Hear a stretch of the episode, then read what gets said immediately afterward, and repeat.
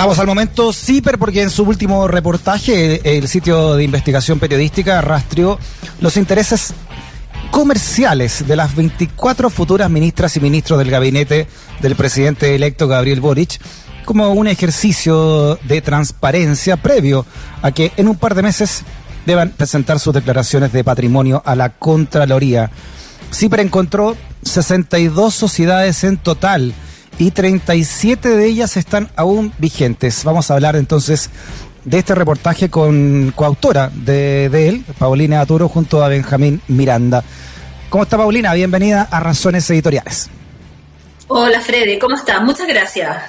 Oye, igualmente Paulina, ¿cómo, cómo, cómo llegan a estas 62 sociedades y qué es lo que, por qué es interesante conocer, crees tú, esta, esta noticia o esta información? Mira, básicamente es lo que lo que hacemos, ¿no? A eso nos dedicamos, que es, es lo que hemos hecho quizás con, lo que ACIPER ha hecho con la mayoría de los gabinetes, o sea, quizás con todos los gabinetes eh, en la existencia de CIPER, ¿no? Y sobre todo revisando fuentes abiertas, que es justamente la información que nosotros trabajamos día a día. Y bueno, ¿cómo no lo íbamos a hacer? Obviamente con, con, con este gobierno, es un gobierno que además se adelantó quizás eh, el propio presidente electo en, en anunciar el nombramiento de sus ministros, así es que eso nos dio eh, un poco de tiempo para poder ocupar, digamos, eh, espacio en justamente revisar. Y parece interesante desde ese punto de vista, es decir, al final lo que nosotros hicimos fue revisar la trayectoria comercial de los ministros, ¿no? Eh, es decir, dónde estuvieron, o sea, dónde, dónde están, digamos, los intereses que por registros públicos aparecen ellos vinculados societariamente a eh, algunas empresas. Perfecto. Y como tú bien dices ahí, vimos que por lo menos 15 ministros tienen. Sorprendente que otros no tengan, ¿no? A ver, primero, ¿qué consiste esta sociedad? ¿En qué, cómo, cómo se pueden definir estas sociedades? ¿Y cómo podrían, disculpa, cómo podrían también esto eh, convertirse en un problema para una futura ministra o ministro? A ver, lo que, lo que plantea la ley son dos cosas básicas, por decirlo para no dar la lata con la ley completa, digamos, pero lo que, lo que plantea la ley es que si algún, no solo ministro, sino que parlamentario o algún jefe de servicio incluso más allá del presidente, tenga una cantidad de UF, que son 25.000 UF, eh, que eh, estén relacionadas con la valorización de sus bienes o, su, o, sus eh, eh, sociedades relacionadas con acciones, ¿no? Eh, tiene que, tiene dos caminos, o se deshace de algunas para no pasar ese, ese margen que a, plata de hoy día son 780 millones de pesos, o tiene que constituir un fideicomiso ciego. Eso por un lado, lo que tiene que ver con el patrimonio, ¿ok? Ya. Lo siguiente es que algunas de las eh, inversiones comerciales o sociedades o a lo mejor incluso relaciones eh, de, cercanas, yo tengo a mi hermana que está trabajando en o tengo a un amigo que trabajando donde, sí, bueno, no sé si amigo, pero por lo menos que tenga una relación de consanguinidad, ¿no? Debiera eh, plantearlo como conflicto de interés en lo que todos el nuevo gobierno y todas las personas que trabajan desde un cierto rango hacia arriba, hacia arriba en el eh, aparato estatal tienen que hacer cada 11 de marzo, ¿no? Y sobre todo quienes asumen, que es en la declaración de intereses y patrimonio. Es ahí donde ellos tienen que plantearse que poseen algún conflicto de interés. Te voy a dar un ejemplo. El ministro eh, de Transporte, eh, eh, Juan Carlos Muñoz, que además es uno de los ministros con más alto patrimonio o vinculación con empresas, planteó que tiene dos empresas relacionadas con el rubro de transporte, de las cuales ya se está... claro, tiene 22, tiene 22 en total y, y dos de esas son de transporte.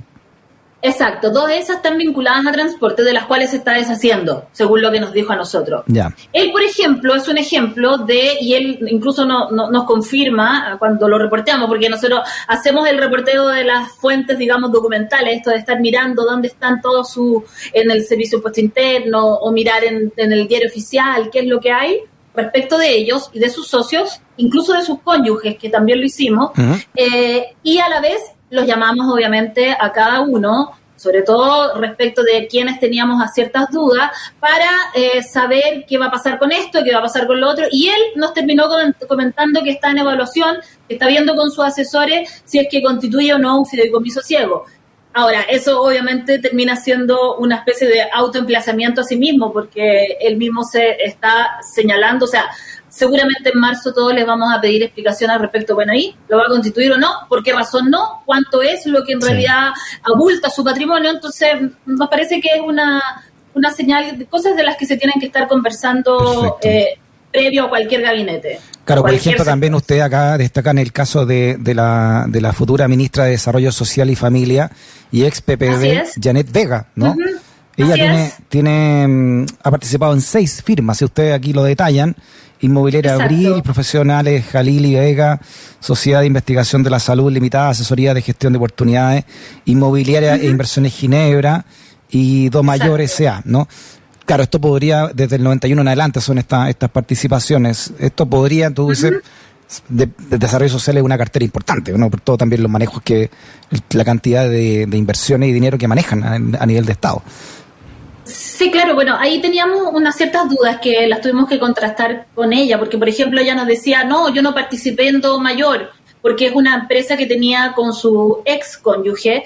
Eh, por lo tanto, según su versión, ella había salido, pero los papeles decían otra cosa. Entonces, claramente ahí hay, hay, hay quizás papeleo que hacer, ¿ok? Para mm. poder desprenderse totalmente. También vimos que una de sus empresas había sido asesora del Senado en algún minuto.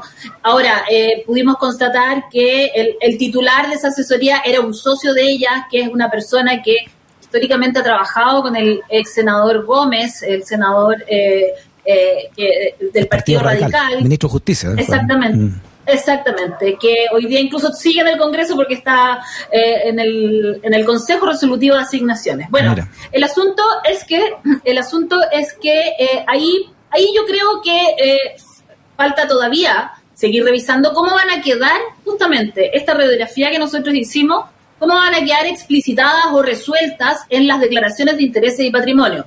Como te digo, ellos a un mes tienen un plazo de un mes después de que asumen para poder decirle a la ciudadanía y entregarle esa información respaldada, por supuesto, y chequeada, que después va a tener que ser chequeada por, el, por la Contraloría, decirle, mire, estas son mis empresas, esto es lo que yo hago, estos son mis conflictos de interés, este es mi patrimonio, estos son mis fondos mutuos, eh, estos son mis autos, mis propiedades, hay todo un disclosure que es como se le denomina en inglés a esto, que tienen que realizar y nosotros hicimos una parte que tiene que ver con las empresas.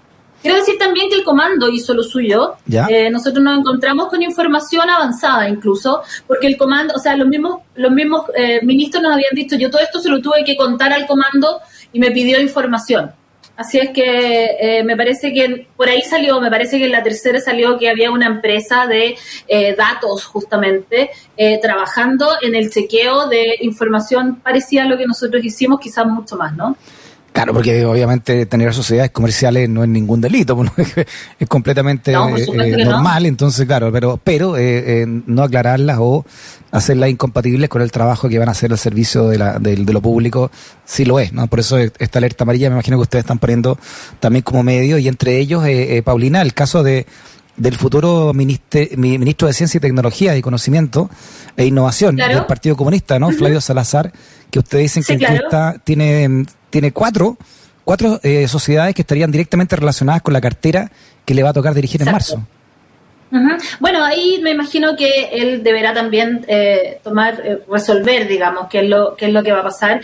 vimos también que es, un, es un ministro que ha pasado por diversas cosas en términos comerciales y, y bueno, eso le pasa, o sea, es curioso porque como yo te decía, había también, o sea, nos encontramos hasta con un emprendimiento de sushi.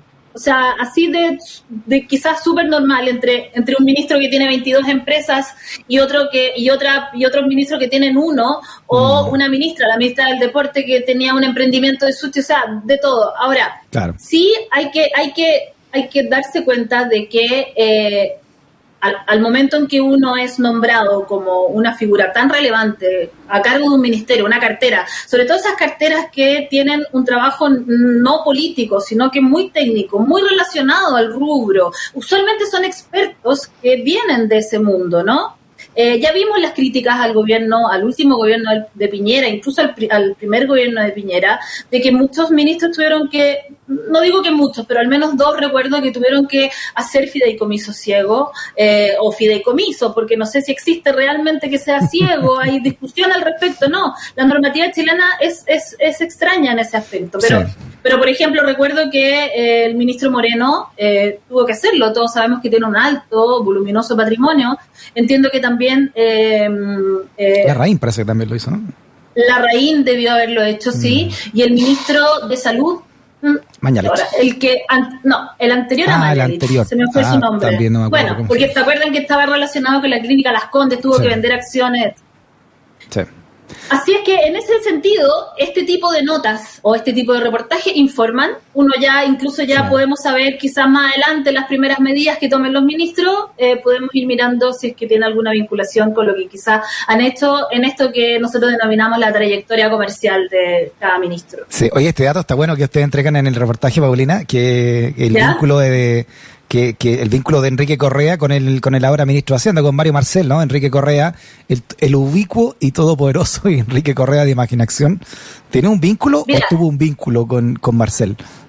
tuvo un vínculo, un vínculo. ¿Ya? Y, y- y en realidad lo, lo lo más interesante de ese vínculo es que era simplemente para poder arrendarle a un, una propiedad, o sea, se arman sociedades para eh, poder arrendar una propiedad a un servicio público. No me preguntes cuál era en este minuto porque lo tendría que buscar, pero pero era para eso, o sea, de hecho este dato había salido hace mucho tiempo a, a partir de Marcel, de Mario Marcel, que había, a- había entrado en otro cargo, no sé si habrá sido al Banco Central eh, específicamente, pero había salido. Pero lo que no sabíamos eran otros datos, ¿no? Que también tenían relación con que eh, eh, este, este era, era, se juntaron en el fondo para poder eh, arrendar una propiedad y, y sería.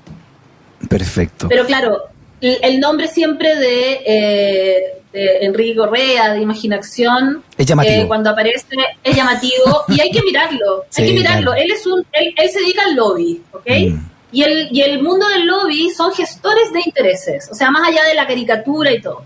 Sí. Al ser gestor de intereses son personas que se dedican a justamente empujar intereses, ¿sí? Y ahí es donde nosotros los periodistas tenemos mucho trabajo que hacer porque siempre hay que mirar dónde están, qué están haciendo y por qué están tan cerca de tal o tal autoridad, ¿sí? Sí, pues además Enrique Correa, con, con el poder que tiene transversal, ¿no? Eh, a- a- incluyendo la Iglesia Católica, que también lo... ¿Te acuerdas? ¿Te acuerdas ese, ese mail que se, se filtró de, de Sati con, con, con el Rasuri? Donde le Me pedían... acuerdo vagamente. A ver, Claro, ¿cómo le era pedían, eso? le pedían a que pedían que Enrique Correa, entre ellos, ¿no? Que, que hablaran con Enrique Correa para que intercediera y no nombraran de capellán en la moneda a este Ah, me cura, acuerdo, a. Berríos, parece que era un cura más progre. Total. Y, Sí. y, y a Enrique Correa lo estaban ahí usando para, para tener ese, ese, ese lobby ahí en, en la moneda en contra de Berrío. A ese nivel, ¿no? Ya está a nivel de Dios, ya. Directamente Enrique Correa. Así que los tentáculos deben ser variopintos en todos lados, ¿no?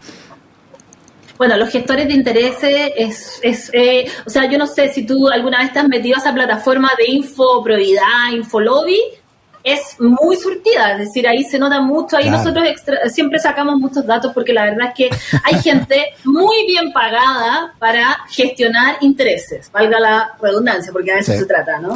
Pero de eso se trata. Paulina, Paulina Toro, periodista de CIPER, gracias Paulina, te mandamos un abrazo grande y en nombre tuyo Gracias a un ustedes. saludo al sí. equipo y un llamado también a, a apoyar el periodismo independiente de investigación a través de, de la comunidad CIPER. Oye, sí, estamos muy contentos porque eh, nos pusimos una meta el año pasado, que ya, ya hace poquito, el año pasado, y la cumplimos. Tenemos 6.000 eh, eh, eh, socios, pero siempre necesitamos seguir investigando, así es que... Mientras no más se olviden y socias, mejor. No, y aparte que mientras más independientes, mucho mejor. Así es. Muy cómodo estar en Super. Muy bien, Paulina, abrazote grande, que estés bien, chao. Muchas gracias, Freddy. Un abrazo. Chao, chao. Chao.